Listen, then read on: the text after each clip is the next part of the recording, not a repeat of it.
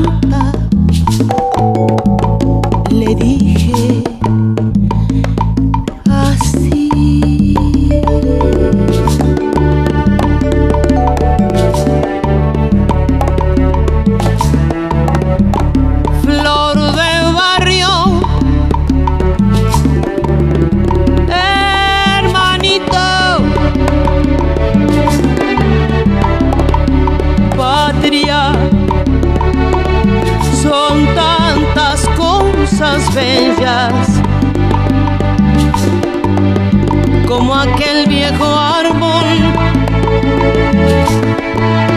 que nos habla y renueva, como el cariño que guardas después de muerta la abuela.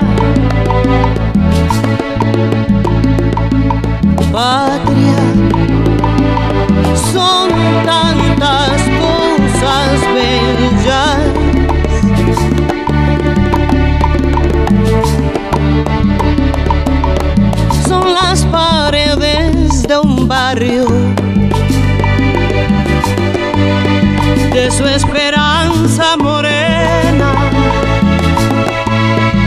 es lo que llevan en el alma.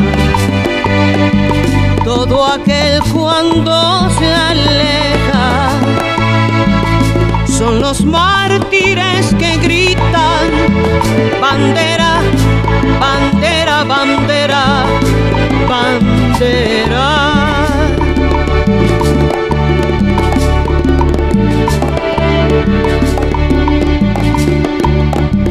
No memorices lecciones de dictaduras o encierros.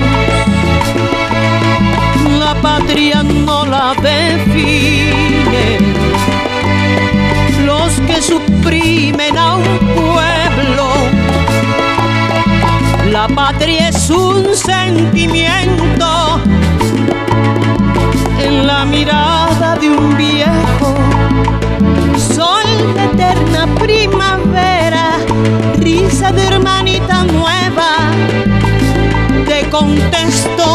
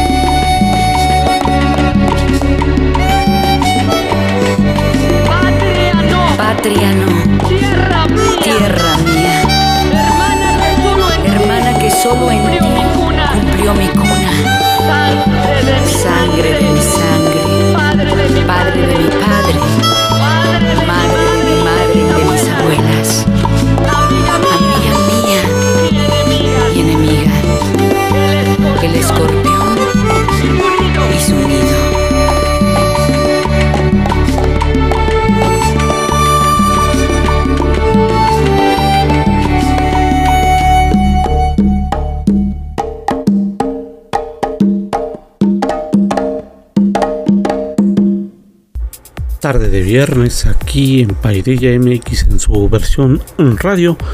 Gracias por acompañarnos en esta emisión más de Paidella MX. Pues con lo que iniciamos fue Patria de Eugenia León de su álbum Ciudadano en el Mundo Volumen 2, un álbum que fue lanzado allá en 2013 y bueno pues quisimos arrancar este programa pues con música, ya lo saben, alternativa y poco escuchada. Recuerden que estaremos recibiendo sus mensajes, sus felicitaciones, sus eh, comunicados a través de nuestras redes sociales, Paideya MX en Facebook, Twitter, Instagram. Allí nos podrán encontrar. Y bueno, pues si tienen WhatsApp, también podremos recibir sus comunicaciones al eh, número directo de Paideya MX más 52 33 107 11 434 más 52 33 107 11 434 el teléfono de Paidilla MX en donde ustedes podrán enviarnos vía WhatsApp sus mensajes a este programa. Estamos en mayo y por supuesto es mes de fechas históricas. Pero antes de pasar a ellas, antes de pasar a las fechas históricas del mes de mayo, pues eh, creo que es oportuno no dejar pasar un evento lamentable que fue el fallecimiento de Oscar Chávez Fernández aquel 30 de abril de 2020. Oscar Chávez Fernández, mejor conocido como Oscar Chávez, que bueno, pues falleció en la Ciudad de México, como lo decía, un 30 de abril, pero de hace dos años, de 2020. Este cantante, actor, compositor, investigador de música, director de teatro, poeta, este mexicano considerado como uno de los máximos exponentes del canto nuevo en, nuestro México, que en julio de 2019 fue reconocido por la Secretaría de Cultura de la Ciudad de México como el Patrimonio Cultural Vivo de la Ciudad de México en la fiesta de Trova y Canción Urbana Cantares. Se caracterizaba por componer, interpretar e investigar sobre los diversos géneros de música popular mexicana, latinoamericana y asumió una posición política de izquierda. Fue conocido en México por las canciones de protesta que se dirigían principalmente contra el gobierno y la derecha.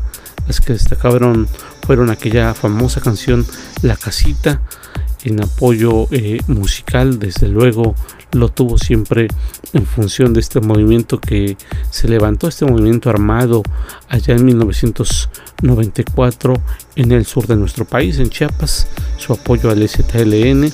Se acompañaba habitualmente por sus presentaciones con el trío Los Morales y era conocido como el Caifán Mayor en alusión por supuesto a esta película de Los Caifanes.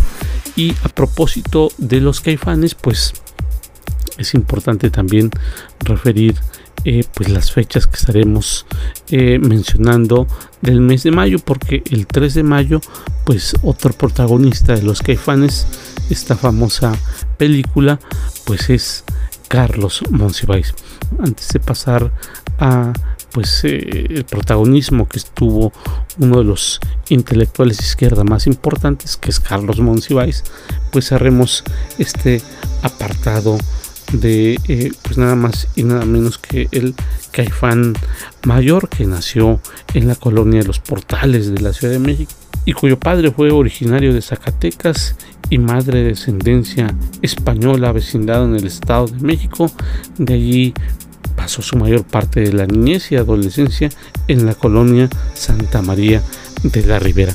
Pues desde aquí, desde aquí eh, le mandamos un abrazo al Caifán Mayor, donde quiera que se encuentre y damos paso también para hablar por supuesto de otro de los protagonistas de los caifanes de Carlos Monsiváis Aceves este personaje histórico que nació el 4 de mayo de 1938 en la Ciudad de México, Carlos Monsiváis, este eh, pues personaje peculiar, escritor, periodista, cronista, que desde muy joven colaboró en el suplemento cultural o suplementos culturales de medios diferentes, de diferentes espacios en los cuales tuvo oportunidad de participar.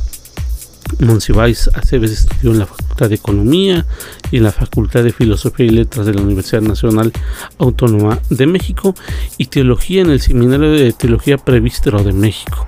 También asistió al Centro de Estudios Internacionales de la Universidad de Harvard allá en 1965 y gran parte de su trabajo se publicó en periódicos, revistas, suplementos, seminarios y otro tipo de fuentes hemerográficas.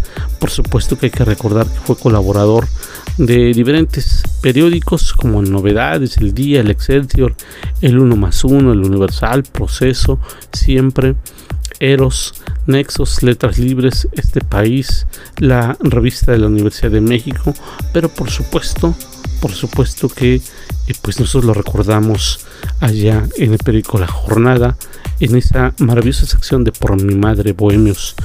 Eh, hay que entender que las posiciones políticas y su perspectiva eh, crítica, desde luego, pues lo llevaron desde el inicio de su carrera periodística a dar cuenta de todos aquellos fenómenos literarios, sociales, culturales que aplicaban eh, desde una perspectiva de, de crítica de desacato al autoritarismo que vivía nuestro país en aquellos momentos en los cuales pues este el auge fuerte del prismo autoritario pues acechaba esos momentos en los cuales el presidente era el que tenía la última palabra.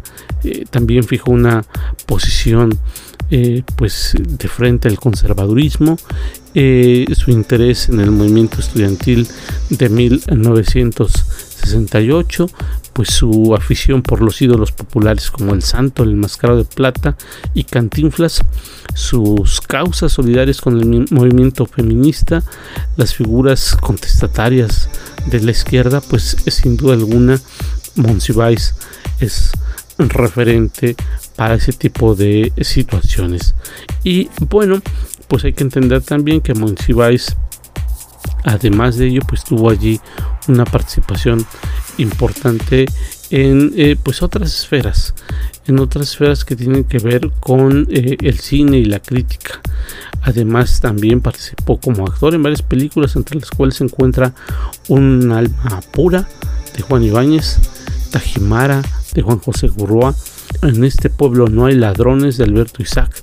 Los caifanes de Juan Ibáñez las visitantes del diablo de Alberto Isaac, Zapata de Felipe Casals y La Guerrera Vengadora 2 de Raúl Fernández Jr. Y bueno, para hacer referencia a esta participación en la cual Carlos Monsiváis tuvo eh, pues una intervención, vamos a escuchar, vamos a escuchar el soundtrack de la película Los Caifanes, en donde Monsiváis pues tiene una participación en la película, no por supuesto en la canción, pero sí en la película. Así que escuchemos esto para la desmemoria en voz de Oscar Chávez. Y para la nostalgia, pues pondremos el previo, esta escena de la película de los caifanes, en donde el Estilos, personaje que interpretaba Oscar Chávez, pues eh, intenta en esa noche fría besar a la protagonista y de fondo la canción fuera del mundo. Así que escuchemos el contexto en el cual se desarrolla esta canción. Siempre pensé que para todo había modo, pero con usted nunca he sido rogón, me lleva. Ahora estamos solos.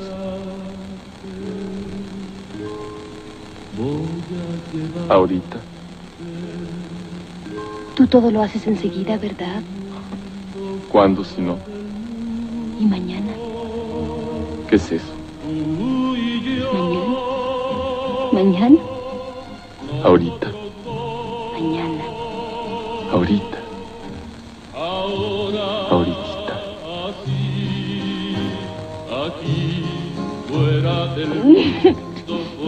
Del mundo, fuera del mundo.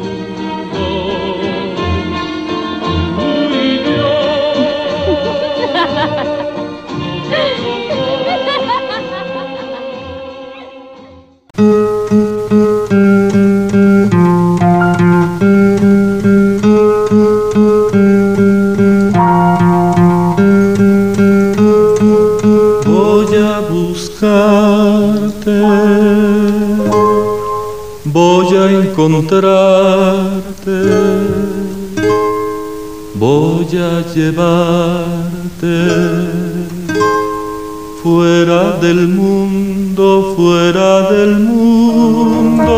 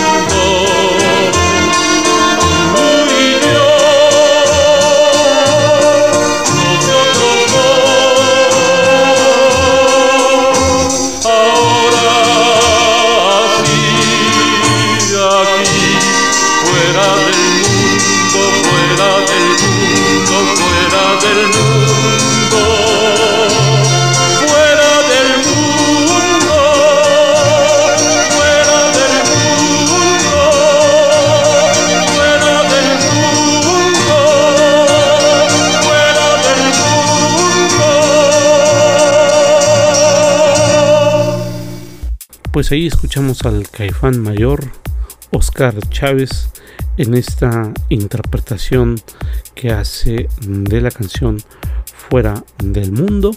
Está sin duda alguna pues eh, este escarceo que se da entre Paloma y el Estilos. Escuchamos este previo y bueno pues para quienes no hayan visto la película, esta película que pues es dirigida por Juan Ignacio Ibáñez Díez Gutiérrez de 1967 pues les recomiendo que le echen un vistazo a la película que pues narra la repentina disolución de una fiesta de jóvenes de clase alta. Estos dos novios Jaime y Paloma que se separan del grupo y vagan por las calles de la Ciudad de México con la lluvia y en la búsqueda de un lugar propicio para la intimidad. Así que pues échenle un vistazo a los caifanes. Ya escuchamos allí al caifán mayor, a Oscar Chávez, el Estilus.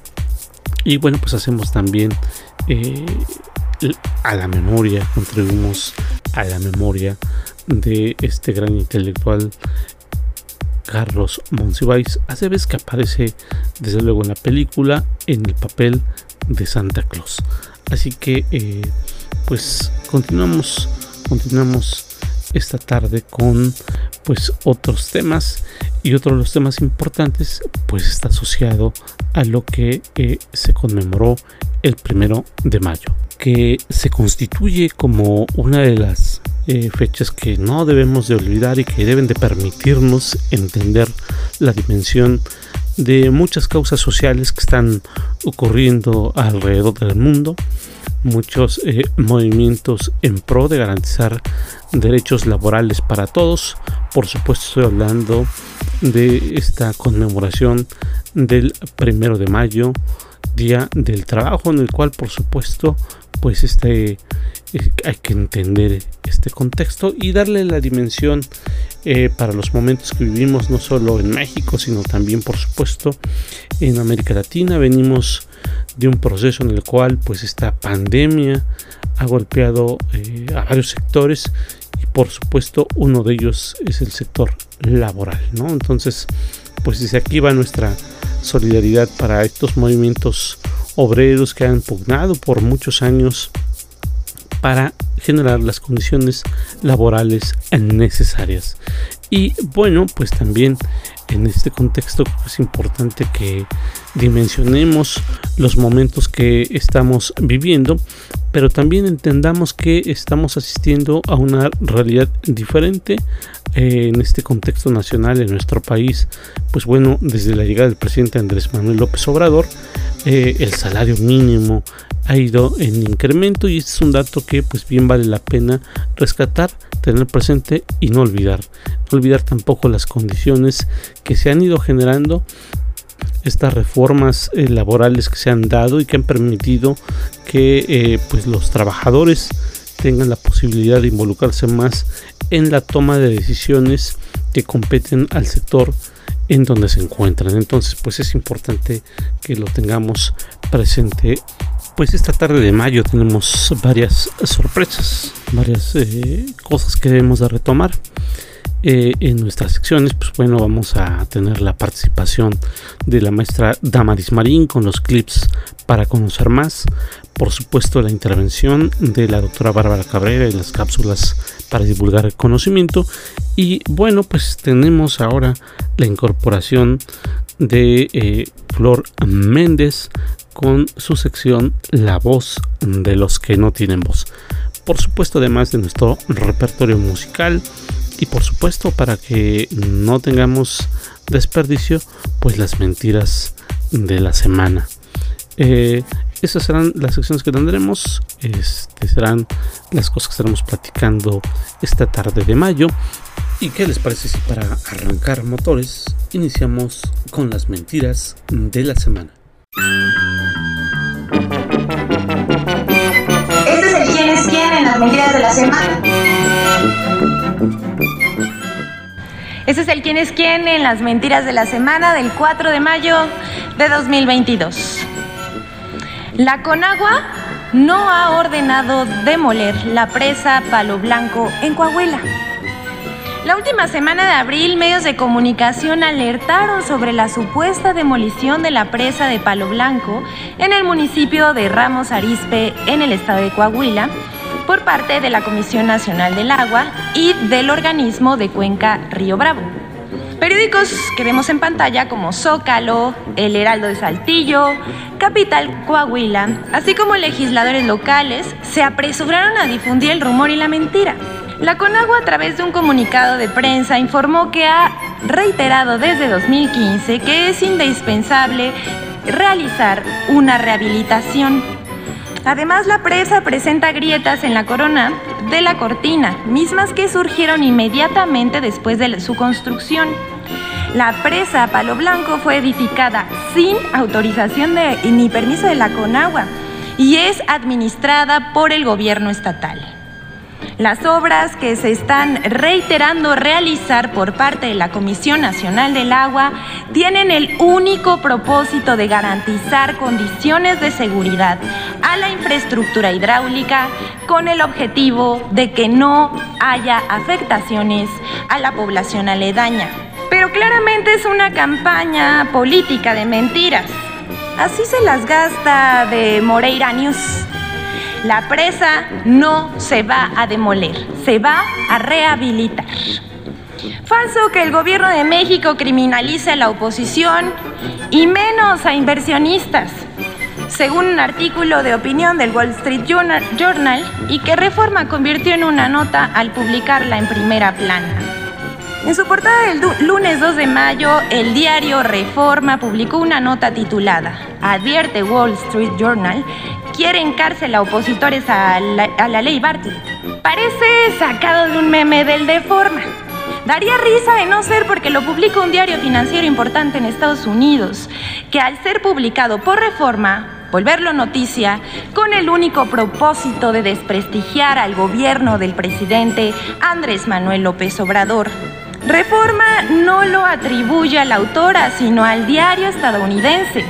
Se trata de un eh, artículo de opinión que acusa falsamente al gobierno de México de criminalizar a empresarios del sector eléctrico y a opositores a su política, lo cual pues todos sabemos que es mentira.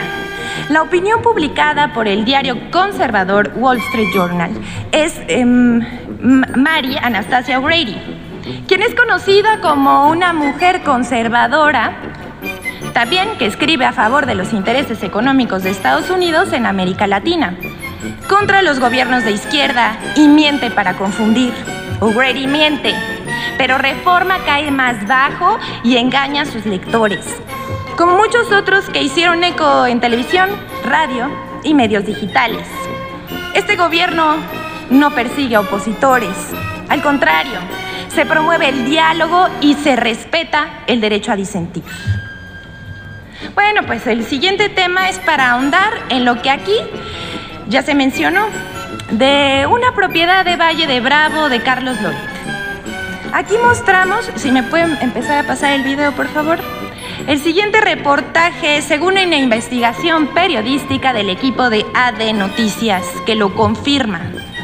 Es una mansión de 780 metros cuadrados en dos niveles, dos albercas, cancha de tenis, cancha de fútbol, una área boscosa, un huerto, cinco invernaderos, un lago artificial de 60 metros cuadrados en una zona exclusiva de Valle de Bravo, que en total mide más de 34 mil metros cuadrados, ahí humildemente, y su valor sería de más de 138 millones de pesos. Ojo, solo el terreno. Esta propiedad es eh, del periodista Carlos Loret de Mola. Preguntamos nuevamente, ¿quién pompó? Pero esta propiedad y las de alrededor afectan una, una zona boscosa que sirve para la recarga de agua en el valle. Pero hoy se acapara el agua y se reduce el caudal de la presa del sistema Cutzamala. El vendedor del predio habría sido Miguel Limón Rojas, ex secretario de Educación en el sexenio de Ernesto Cedillo Ponce de León. Pero Loret sigue sin aclarar el origen de sus ingresos para comprar tan lujosas propiedades como el de la torre más cara de la Ciudad de México, porque recordemos que no es la única. Y además, con su propiedad de Valle de Bravo, es cómplice de daño ambiental. Aquí vemos el reciente reportaje de Polemón sobre el origen sombrío del departamento de Carlos Loret de Mola. Mientras Loret guarda silencio, sigue saliendo información. El segundo tema es que la empresa Sactún, antes Calica, filial de la empresa Vulcan, respondió al presidente Andrés Manuel López Obrador y afirmó que es legal su operación en su banco de materiales ubicado en Solidaridad Quintana Roo. A través de un comunicado, la empresa dijo, la extracción, producción y exportación que realiza Sactun se llevan a cabo de conformidad con las autorizaciones y permisos propios de la actividad extractiva de materiales pétreos. Estas autorizaciones y permisos se basan en detallados estudios y manifestaciones de impacto ambiental que han sido evaluados y aprobados por diversas autoridades ambientales a lo largo de muchos años. La empresa Vulcan miente y ha violado las normas ambientales, utiliza explosivos y extrae más allá de lo que tiene permitido. Además de haber causado el mayor desastre ambiental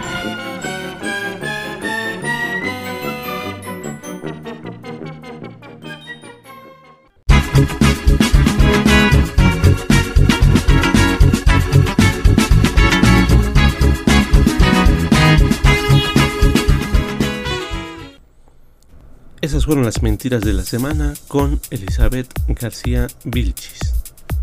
Y hablando de las mentiras de la semana, cuando usamos internet, pues encontramos algunas eh, noticias que pueden o no pueden ser falsas. Y cuando usamos internet, también nos permite o nos da la posibilidad de investigar si aquellos rumores que escuchamos en realidad son ciertos pero es importante saber cómo investigar en Internet. Y para ello, esta tarde, la doctora Bárbara Cabrera nos habla sobre el tema en sus cápsulas para divulgar conocimiento. Adelante, doctora. Estas son las cápsulas para divulgar conocimiento, en voz de la doctora Bárbara Cabrera, investigócrata, columnista y escritora a quien encuentran entre letras con su café y a un tuit de distancia como arroba guion bajo Bárbara Cabrera.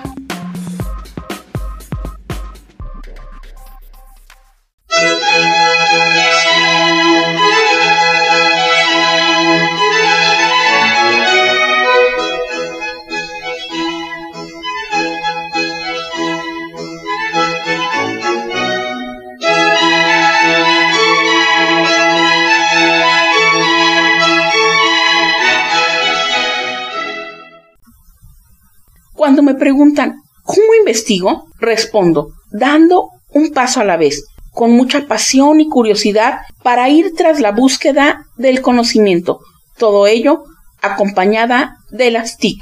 Constantemente surge la duda entre quienes están elaborando un trabajo académico o incluso su tesis acerca de si pueden investigar usando Internet, por lo que en esta ocasión les hablaré al respecto, tomando como referencia el libro Santo Internet. Para investigar, busco, evalúo, cito y divulgo, de mi autoría y que forma parte de la saga Paideia MX para elaborar investigaciones de éxito.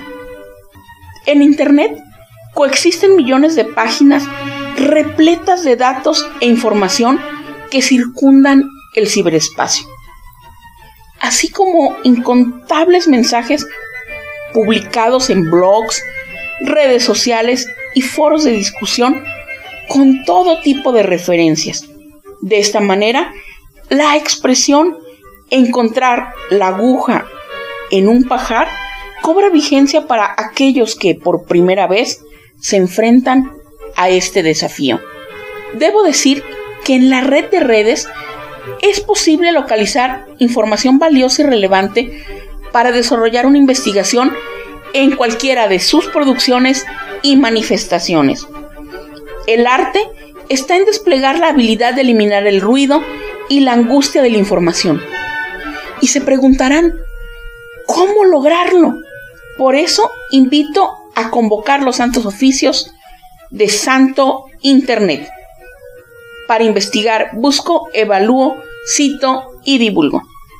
Navegar en Internet es una labor que conlleva desarrollar determinadas destrezas, las cuales se optimizan con conocimiento y práctica. No es una cuestión llevada a cabo por generación espontánea. Justamente una de esas habilidades consiste en hacer uso responsable de la red para, a partir de ahí, llevar a cabo las actividades diarias. De ahí la importancia de dar a conocer 10 puntos que todos deberían tomar en cuenta al momento de utilizar esta tecnología, ya sea en labores cotidianas o bien extendiéndose al proceso investigativo. Dichas recomendaciones han sido desarrolladas por especialistas en seguridad informática del laboratorio ESET Latinoamérica y se presentan en forma de decálogo. Distingamos. Lo primero que se tiene que hacer es evitar dar clic a enlaces sospechosos. Si tienes dudas, lo mejor es investigar antes o alejarte lo más pronto posible. Segundo, no acceder a sitios web de dudosa reputación. Como tercero, tenemos que es ineludible actualizar el sistema operativo y las aplicaciones que ya tenemos descargadas en, no sea en un teléfono móvil o en el equipo de cómputo, ya que van dando ciertas correcciones a errores y eso permitirá que tengamos un óptimo uso tanto del sistema operativo como de las apps. Un cuarto punto es descargar aplicaciones desde sitios web oficiales, muy importante. Utilizar tecnologías de seguridad, como por ejemplo el antivirus, los anti-spam. Sexto, hay que evitar el ingreso de datos personales en formularios dudosos. Siete es tener precaución con los resultados arrojados por buscadores web. Es decir, no todo lo que arroja en los primeros lugares es información útil o relevante para la investigación o para la respuesta que nosotros necesitamos en determinado momento, por lo cual hay que ponerse bien aguzados al momento de dónde entro y qué información tomo para adoptar alguna decisión o llevarlo a un trabajo de investigación. 8. Evitar la ejecución de archivos sospechosos. 9. Es importante aceptar solo contactos conocidos. Mucho ojo con esta situación. Y décimo, utilizar contraseñas fuertes para tener la certeza de que no vamos a ser vulnerados en nuestras cuentas de correo electrónico, de redes sociales o algún otro servicio que provea Internet. Siguiendo las recomendaciones anteriores, transitar por el ciberespacio, les puedo asegurar que será una actividad que permitirá optimizar los objetivos y se hará sin riesgo. Así que nada de miedo. Anímate a desterrar la fobia a la tecnología. Utilízala a tu favor.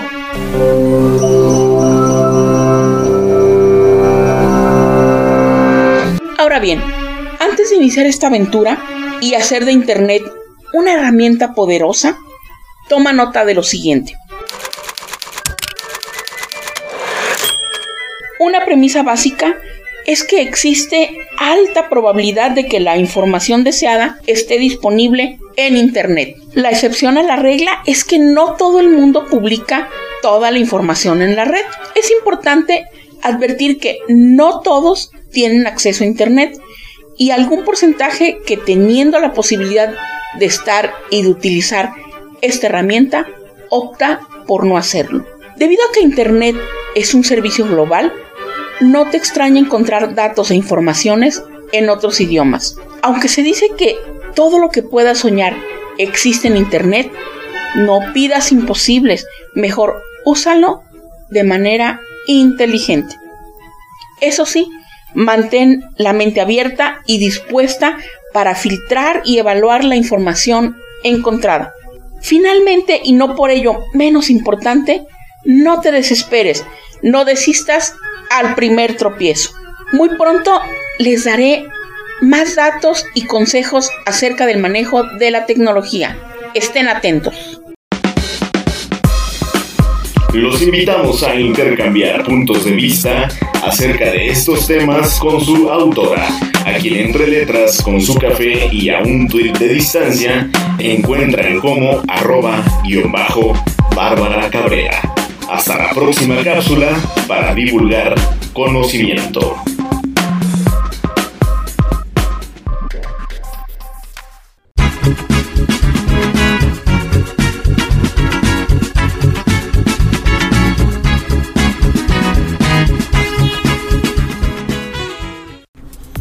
Pues fueron las cápsulas de la doctora Bárbara Cabrera. Gracias por eh, compartirnos estas ideas sobre cómo investigar usando Internet. Pues bueno, ¿qué les parece si vamos a nuestra siguiente pausa musical? Escucharemos a León Gieco interpretando La Memoria.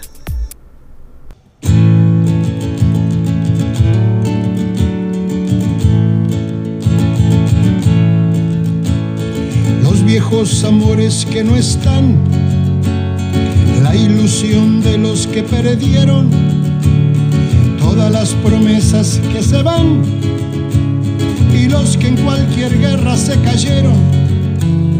Todo está guardado en la memoria, sueño de la vida y de la historia, el engaño y la complicidad de los genocidas que están sueltos, el indulto y el punto final a las bestias de aquel infierno.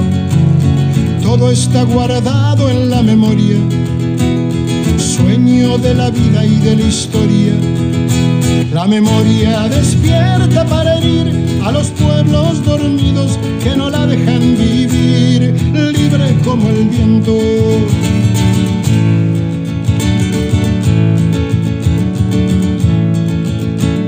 Los desaparecidos que se buscan con el color de sus nacimientos, el hambre y la abundancia que se juntan, el maltrato con su mal recuerdo, todo está clavado en la memoria, espina de la vida y de la historia. Dos mil comerían por un año con lo que cuesta un minuto militar ¿Cuántos dejarían de ser esclavos por el precio de una bomba al mar? Todo está clavado en la memoria, espina de la vida y de la historia. La memoria pincha hasta sangrar a los pueblos que la amarran y no la dejan andar, libre como el viento.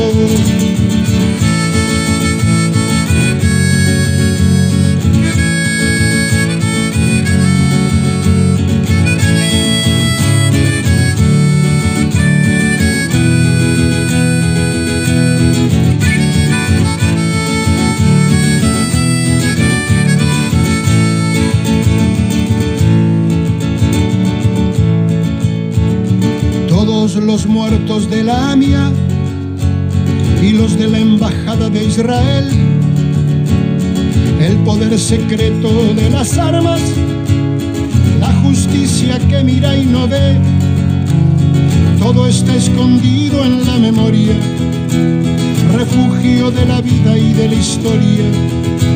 Fue cuando se callaron las iglesias, fue cuando el fútbol se lo comió todo, los padres palotinos y Angelelli dejaron su sangre en el lodo. Todo está escondido en la memoria, refugio de la vida y de la historia. La memoria está ya hasta vencer a los pueblos que la aplastan y que no la dejan ser libre como el viento.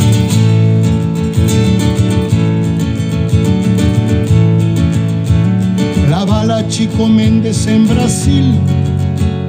150 mil guatemaltecos, los mineros que enfrentan al fusil, represión estudiantil en México, todo está cargado en la memoria, arma de la vida y de la historia, América con almas destruidas, los chicos que mata el escuadrón, suplicio de Mujica por las villas, dignidad de Rodolfo Walsh.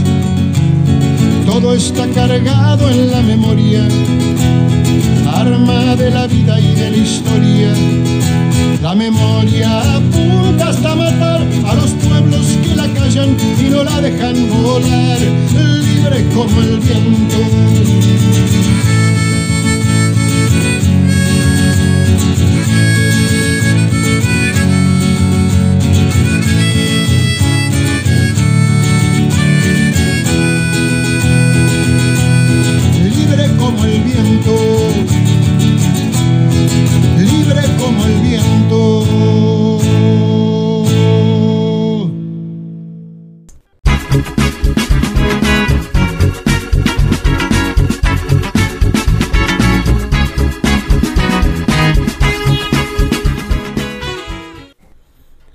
Pues él fue León Gieco con su canción La Memoria del álbum Bandidos Rurales, publicado en 2001.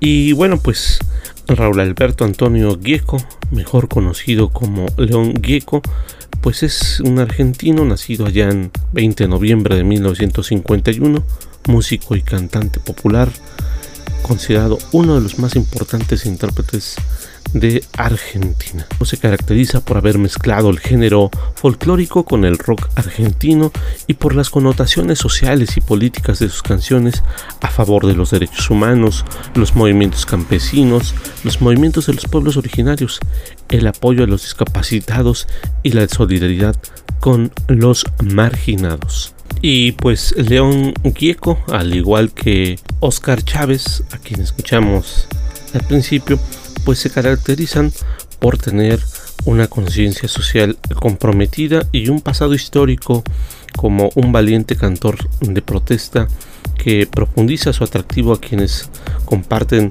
su herencia, su lucha y su atracción se extiende más allá de las tierras argentinas. Algunos de nosotros tuvimos oportunidad de escucharlo allá casi a finales de los años 90, así que bien por León Gieco que aún siga vigente su canción, su música, sus causas, sus luchas. Y bueno, pues con la memoria damos paso a la participación de una nueva colaboradora. Ella es Flor Méndez y vamos a escuchar su aportación de esta tarde en la sección La voz de los que no tienen voz. Bienvenida Flor al equipo de Paideya MX. Adelante. La voz de los que no tienen voz. Mi nombre es Florencia Méndez y los saludo desde Buenos Aires, Argentina. Quiero iniciar comentándoles que este espacio tiene por objetivo ser la voz de aquellos que no la tienen. Dependiendo de las culturas, las sociedades y los países, hay diferentes grupos que muchas veces son censurados. Y esto puede suceder a veces por su edad y falta de experiencia o medios para expresarse, otras porque la sociedad escoge qué personas serán escuchadas y cuáles no, otras tantas veces por no poseer los recursos económicos que nos brinden una tarima para que nuestra voz no sea silenciada. En esta primera intervención quiero resaltar nuestra realidad actual a nivel mundial. Por eso hoy tomamos como puntapié la canción de León Gieco, titulada La Memoria. Esta canción fue escrita en base a lo que se vivió en Argentina en la última dictadura militar de 1976, época en la que se vivenció una realidad cruel, despiadada y aterradora, con múltiples violaciones a los derechos humanos. Pero si prestamos atención a la letra y si no conociéramos su origen, podríamos pensar que fue creada para este momento, ya que, tal como afirma León Gieco, actualmente nos encontramos en una época en la que muchos de nuestros amores, de nuestros familiares ya no están. Luego de atravesar una pandemia atroz, ¿cuántos no pudieron alzar su voz contra un sistema de salud que no pudo dar todas las respuestas? ¿Cuántas personas no pudieron susurrarles al oído sus últimas palabras a sus seres amados? Además, ¿cuántas guerras se han iniciado en los últimos días? No solamente me refiero a aquellas que cubren los medios y que titulan como la Tercera Guerra Mundial, sino también las que se inician en los hogares, que golpean a niños, a las mujeres y hombres sin distinción, que no encuentran una trinchera contra tantos tanques desplegados en lo más íntimo de su hogar.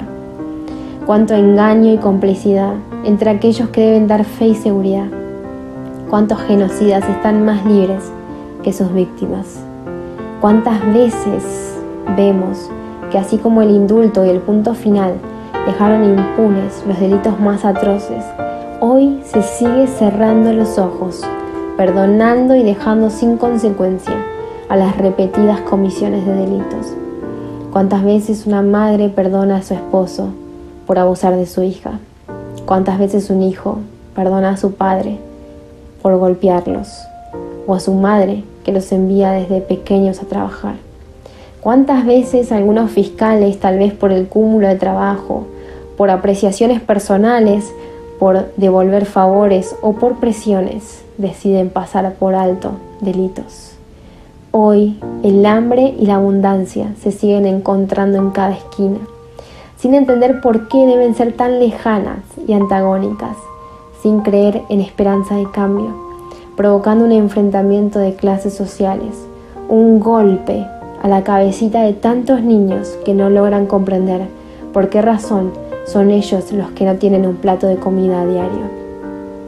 Nos basta con leer un periódico o escuchar cinco minutos de noticiero para notar que se exacerba el maltrato generalizado, intra y extrafamiliar, el cual nunca pasa por nuestras vidas sin dejar huellas y de forma proporcional la inacción del entorno, que condena a las víctimas a un callejón sin salida.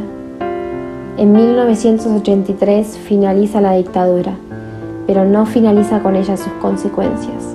Si hay una realidad que es conocida por abogados, jueces y por todos los seres humanos, es que la justicia en muchas ocasiones mira y decide no ver. Y muchas veces no se trata de no tener voz, sino de que quienes la tienen y pueden defender a otros deciden callar. ¿Habrá alguna voz que esté dispuesta a alzarse contra esta realidad? Cito otra canción del mismo artista en la que entona, solo le pido a Dios que el dolor no me sea indiferente, que la reseca muerte no me encuentre vacía y sola sin haber hecho lo suficiente Solo le pido a Dios que lo injusto no me sea indiferente. Y este es el propósito de esta sección, que la injusticia no nos sea indiferente, poder alzar nuestra voz en favor de aquellos que no la tienen. Y ahora queremos escucharte. Recordá que tu voz es muy importante. Escribinos si te tocó experimentar una situación en la que tu voz o la de algún conocido fue silenciada. Sin más, les agradezco por este espacio. Saludos desde Buenos Aires para todos los locutores, colaboradores y por supuesto a los oyentes. Les habla Florencia Mariana Méndez y me encontrás en Twitter como flor-méndez 1909. Muchas gracias.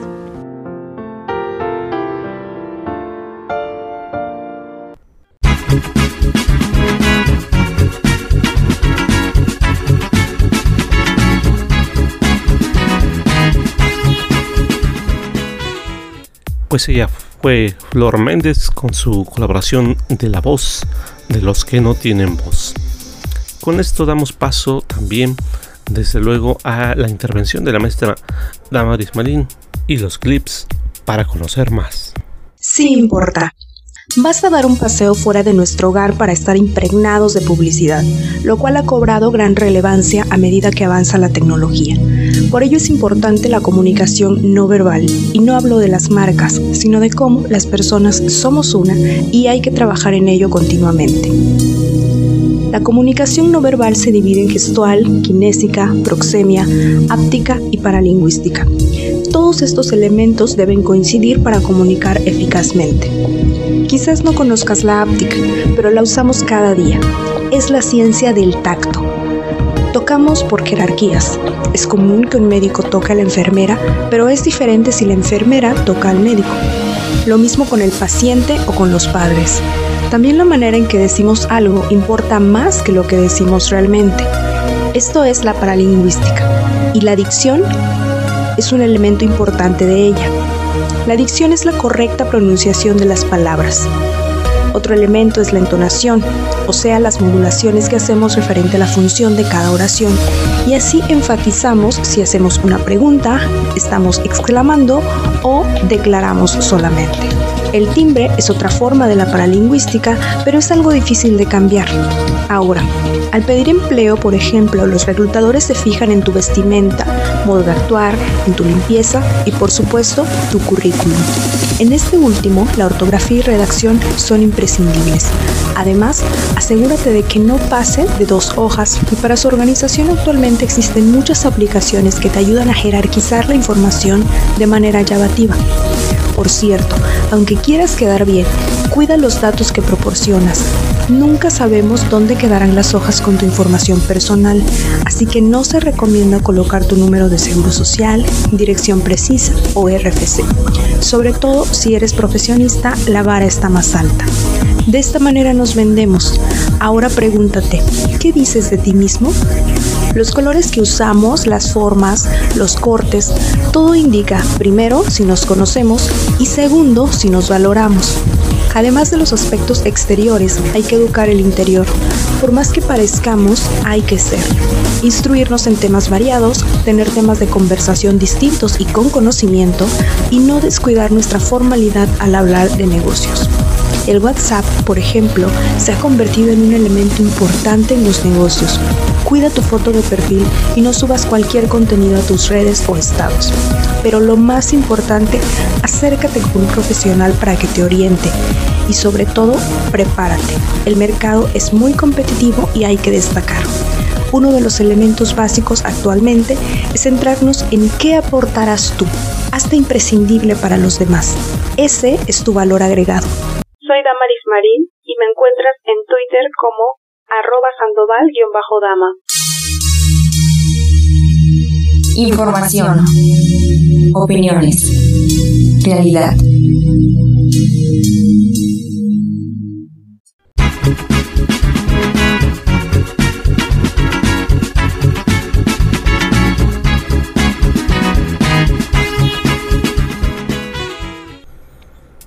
Gracias como siempre a la maestra Damaris Marín. Ya saben ustedes en dónde la pueden encontrar en su cuenta de Twitter.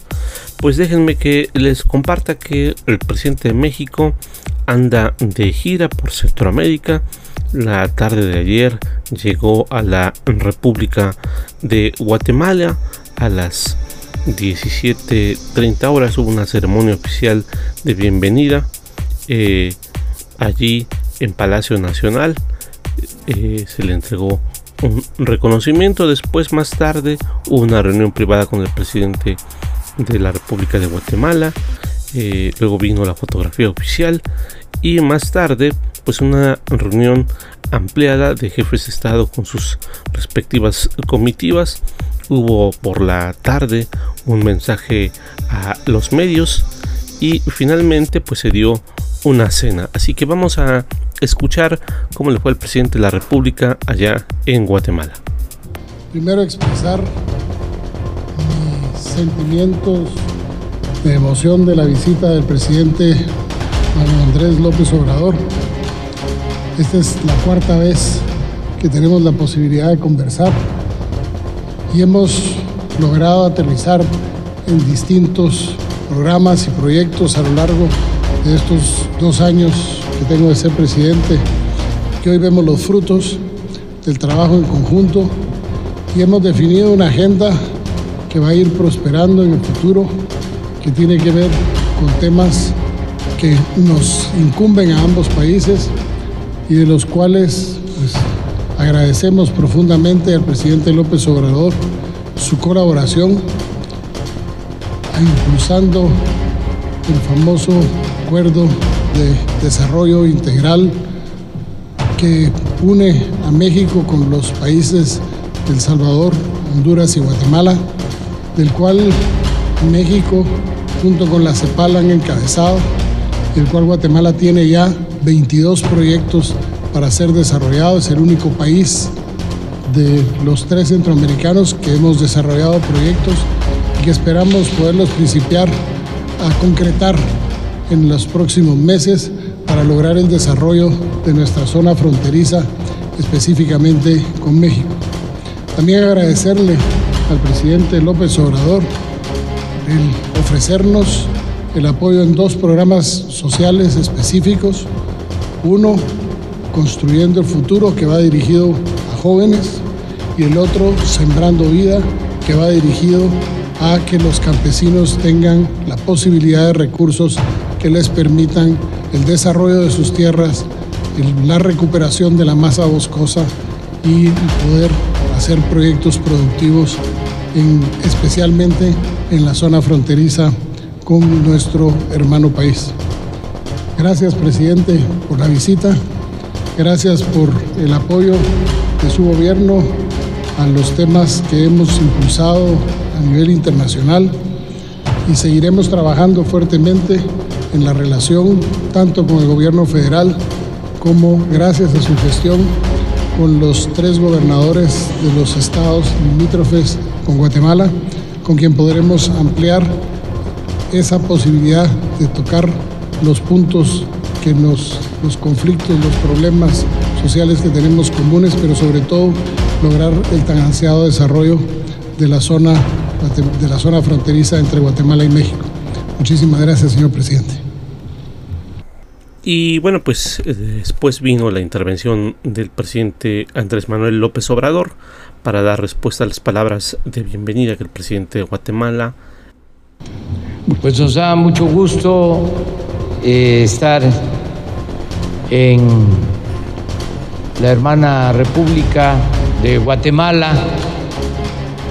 Agradecemos mucho al presidente Alejandro Yamatei por sus muestras de solidaridad y su amistad con el pueblo de México y con el gobierno que represento.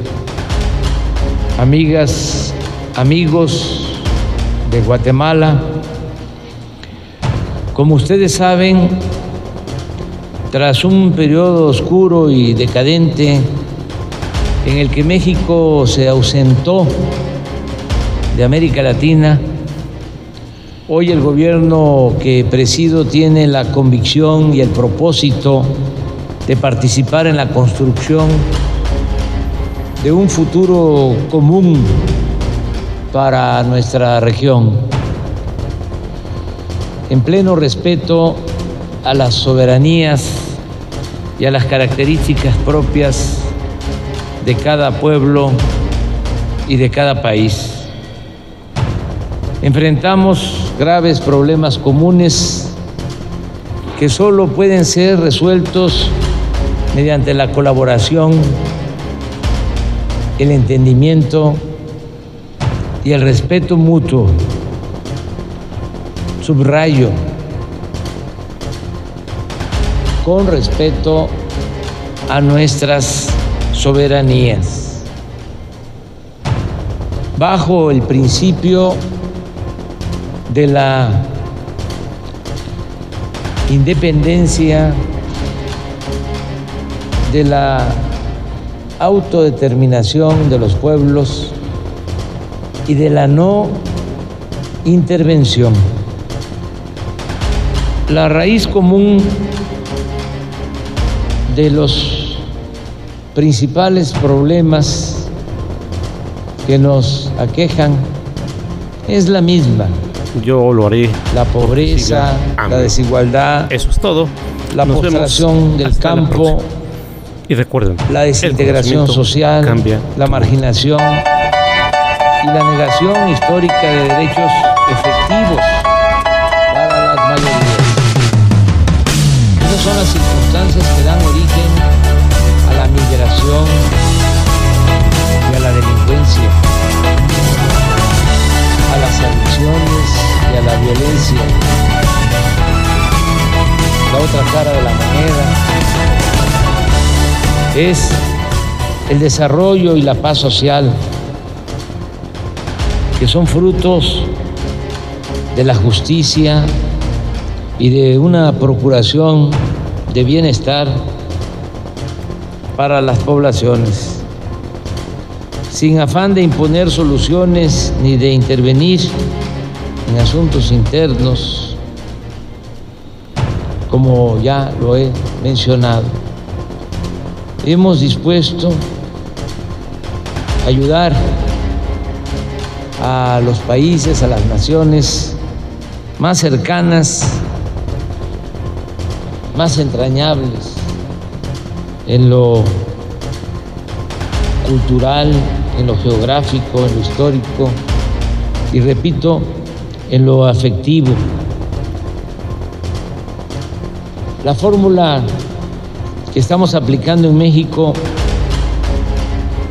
para reactivar el campo, cuidar la naturaleza, crear empleos, rescatar a los jóvenes de la marginación laboral y educativa y crear, en fin, las condiciones de bienestar que demandan y merecen las mayorías de esta Mesoamérica contemporánea.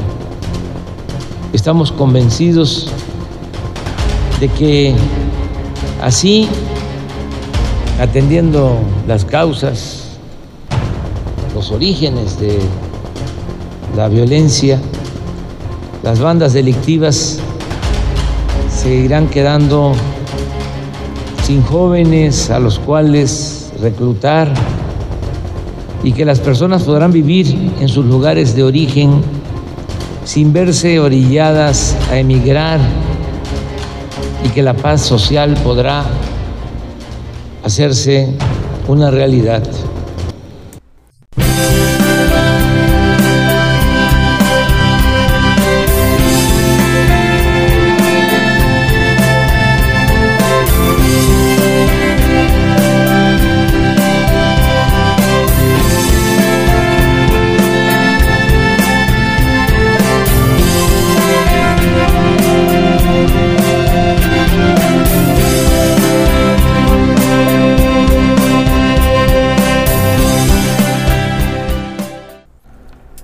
Pues esa fue la intervención del presidente Andrés Manuel López Obrador en esta gira allá en Guatemala. Estará por Centroamérica y terminará esta gira internacional en Cuba para después regresar a México. Estaremos dando seguimiento de las actividades que tiene eh, el presidente López Obrador y bueno pues de esta responsabilidad internacional como él eh, mencionaba de ser solidarios con los pueblos de nuestro continente y con los pueblos cercanos. Llegamos así al final de nuestro programa esta tarde de viernes, viernes de mayo. Gracias por acompañarnos. Por supuesto que pues estamos en comunicación. Gracias a todos por sus mensajes. Eh, gracias a quienes eh, le mandan felicitaciones a la doctora Bárbara Cabrera por estas cápsulas. Desde luego eh, hay aquí las menciones para Flor Méndez que pues le desean lo mejor, la felicitan por esta gran intervención que ha tenido esta tarde y bueno, por, por sumarse desde luego a los micrófonos de Paidella MX. Enhorabuena Flor, gracias por sumarte y bueno, pues estaremos compartiendo más de lo que tiene Flor para nosotros con la voz de los que no tienen voz. Por hoy, por hoy es todo. Gracias por acompañarnos esta tarde y recuerden, el conocimiento cambia tu mundo.